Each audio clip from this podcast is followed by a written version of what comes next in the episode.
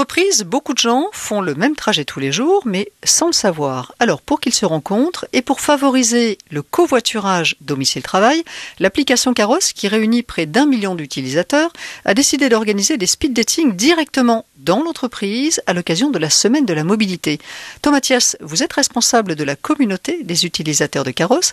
C'est quand même une drôle d'idée qui vous est venue comment? Eh ben, il se trouve qu'on est partenaire de plus de 350 entreprises un petit peu partout en France pour lesquelles en fait euh, on met en place des services de covoiturage pour les trajets du quotidien. C'est eux qui nous ont proposé cette idée. Quand on travaille dans la même entreprise ou quand on est étudiant sur le même campus, on vient assez souvent tout seul dans sa voiture euh, sur les trajets du quotidien et on a toujours tendance à imaginer qu'il y a personne qui prend le même trajet. Mais en fait, euh, si on savait le nombre de personnes, même de sa propre entreprise ou de son propre campus, avec qui on pourrait covoiturer, on pourrait faire des économies qui seraient immenses et aussi et surtout de très belles rencontres. Et on réduit bien sûr aussi son bilan carbone, on va en parler.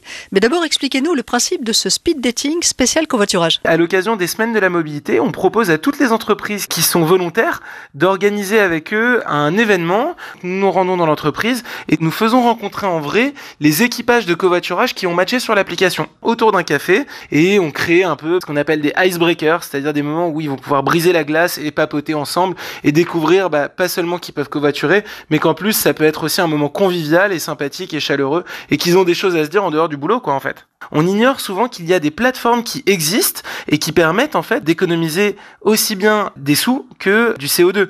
Nous, on dit que c'est un peu euh, la solution pour euh, la fin du monde et la fin du mois, quoi. Alors justement, en matière de décarbonation de la route, on peut donner quelques chiffres? Au-delà de la réduction des embouteillages et donc du coup euh, de la pollution de l'air, on a un impact direct sur notre réduction d'émissions de CO2. Un trajet, c'est en moyenne 87 kg de CO2 en moins par personne qui covoiture. Pour vous donner un ordre d'idée, depuis le lancement de Carrosse, on est à plus de 11 000 tonnes de CO2 qui ont été économisées. C'est l'équivalent de 4,6 milliards de kilomètres réalisés en train. En incitant les Français à covoiturer au quotidien, c'est véritablement un des premiers piliers pour réduire aussi bien notre dépendance sur les énergies fossiles, mais aussi notre capacité à décarboner la France. Merci beaucoup, Thomas Mathias. Merci à vous également. Bonne semaine de la mobilité.